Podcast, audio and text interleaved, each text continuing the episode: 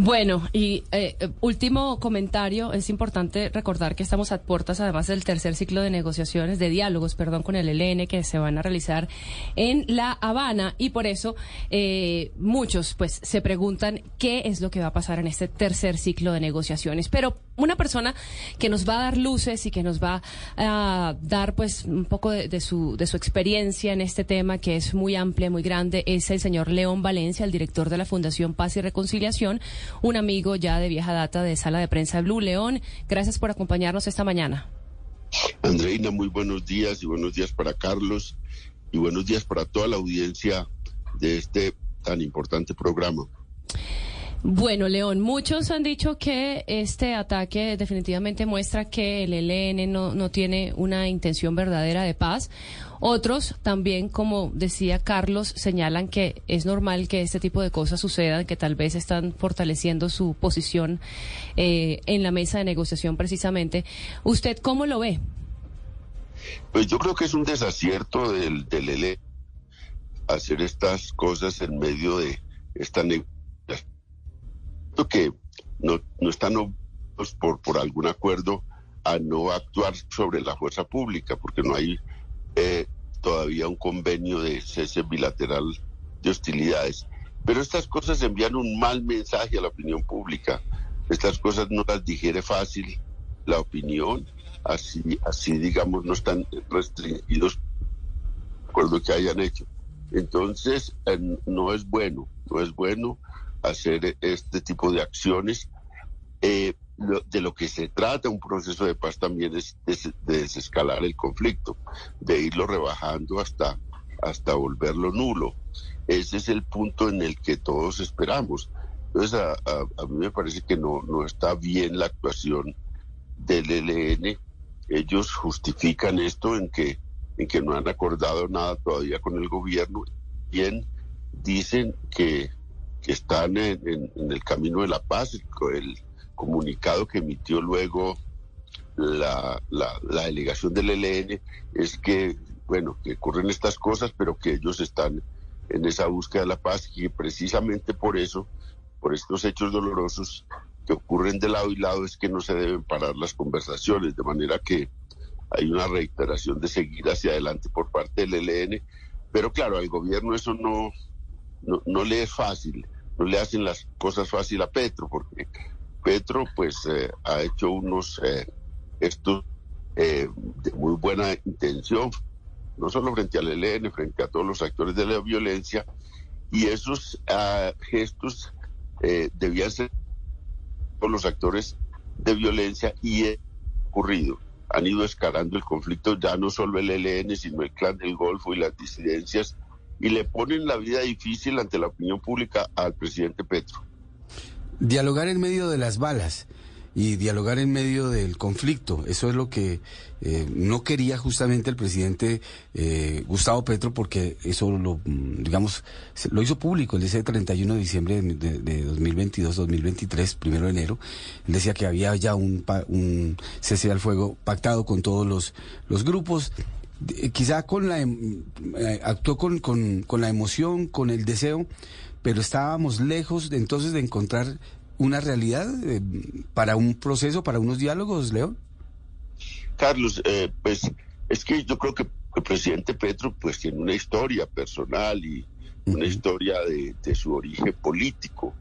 El M-19, al cual él perteneció, era una organización que cuando estaba en la guerra y luego cuando estuvo y en la paz, en, el principio ese de los años 90, siempre su estilo era hablarle a la opinión pública, era eh, realizar acciones o hechos políticos que le enviaran un mensaje a la opinión y que eh, tiraran la cosa hacia adelante, crear acciones, crear realidades en la opinión pública.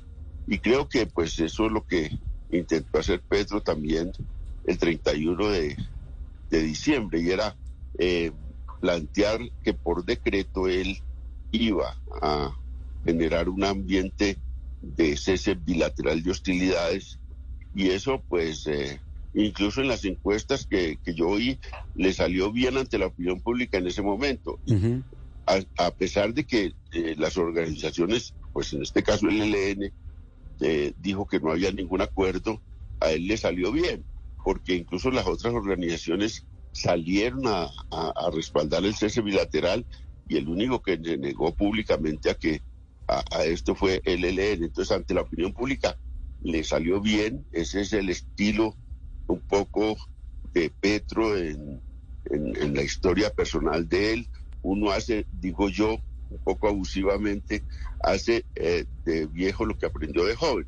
Y él está actuando en ese sentido en la presidencia de la República. Muchas de las cosas son anuncios para forzar realidades eh, y eso a veces pues tiene cosas muy positivas y sin duda varios grupos le dijeron que sí, que, que iban a aceptar el cese bilateral de hostilidades, luego tampoco han cumplido, pero creo un hecho político. Ahora este grupo, pues, que le dijo desde el principio que no había acordado nada, viene con estas acciones que crean este impacto en la opinión. De manera que ese anuncio de Petro tuvo de cal y de arena. Tuvo una aceptación pública por unos sectores, tuvo una negativa del ELN, pero en general no han, no han reducido la violencia y eso causa, digamos, mucha explosión en la opinión, porque tiene también una oposición dura. Petro, le iba a decir eso. León. un payaso a la, a, la, oposición. León, justo le iba a decir eso porque, pues, nadie creo que tiene dudas sobre las buenas intenciones del gobierno. Eh, y, que por supuesto todo ese trabajo que está haciendo pues es enfocado a realmente consolidar la paz en el país, pero lo cierto es que se le está yendo de las manos porque la situación de orden público ha empeorado, pero brutalmente en, los, en, los, últimos meses.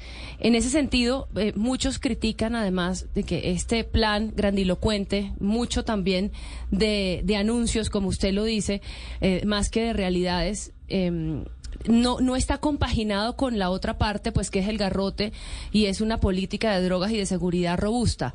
Eh, ¿Usted qué, qué piensa que, que, debería el gobierno afinar esa otra parte también para llegar también a la mesa de negociación con, con digamos, con una posición más fortalecida? Sí, Andreina, son dos caras de la misma moneda, seguridad y, y, oferta de paz. Pueden ir eh, por separado, digamos, no pueden ir eh, por un lado una y por otro lado la otra, tienen que ir juntas. Eh, a, las organizaciones hay que, hay, que, hay que enfrentarlas, hay que asfixiarlas, hay que eh, obligarlas a que vayan a la mesa de negociación. Esto no solo, y no es tan importante incluso para las guerrillas, pues en tanto las guerrillas tienen objetivos políticos y esos son conseguibles a veces en la negociación, eh, son objetivos eh, que se consiguen eh, a veces en paz, pero las organizaciones que no tienen objetivos principalmente políticos, que tienen objetivos de conseguir dinero y enriquecerse, los que disputan rentas ilegales como estas mafias, como el clan del Golfo y como fuerzas de ese tipo, pues el único forma de, obligarlas a la mesa es que esté en peligro su estructura, eh, sus miembros, que esté en peligro sus finanzas, para poderlos obligar a ir a la mesa. Es muy importante eso. Frente a las guerrillas también, sin duda. Si ellos ven que, están creciendo y desarrollando e impulsando la cosa mediante la guerra, pues eh, eh, su incentivo es menor. Pero si ven que tienen dificultades en el campo militar, también eh, van hacia la paz con mayor, con, mayor prontitud. De manera que esto sí hay que, eh, hay que eh, planteárselo a, Gustavo Petro, él tiene la idea de seguridad humana, pero aquí no hay, no hay, no hay otro camino sino mantener la presión con una política de seguridad certera y al mismo tiempo con una oferta muy generosa de paz, que es la que él estaba haciendo, porque es una oferta con cambios importantes en el país. Es un gobierno reformista, es un gobierno que quiere hacer transformaciones del país y que le dice a la guerrilla, oiga, estas transformaciones por las que usted tanto ha luchado, venga para la paz y ayúdeme a realizarlas. Le han respondido en palabras a veces que sí, porque Pablo Beltrán en, una declaración insólita dijo en México que, que eran socios del gobierno. Mm, y eso pues uno pues eso crea mucho optimismo en uno, porque dice, bueno, si un actor armado le dice que el gobierno es socio en ese proceso de buscar la paz, uno se alienta mucho, pero claro, después recibe esta, el, uno de uno recibe estas puñaladas inesperadamente. Eh, finalmente, eh, León, algo muy breve. Eh, mm, se cree que cuando se presentan este tipo de hechos en medio de un proceso de paz, pues tiende a quedarse sin aire, sin oxígeno. Todavía no estamos llegando a la unidad de cuidados intensivos con el proceso de paz o que lleguen a presentarse estos hechos, porque yo me acuerdo que en el gobierno de Juan Manuel Santos, como pasó lo de, lo, de Buenos Aires, Cauca, hubo un bombardeo y las FARC lo asimilaron como que esto forma parte de la negociación y esto forma parte de, de por qué hay que sacar adelante un proceso de paz. Pero no sabemos ese aire si lo tiene Petro o no, porque hay un sector que cree que Petro tiene a las fuerzas militares metidas en los cuarteles y la orden es que no salen nos falta toda, ¿le queda oxígeno al proceso? Sin duda, pero este oxígeno va a adquirir mayor volumen si el ELN eh, avanza hacia un cese bilateral de hostilidades con rapidez.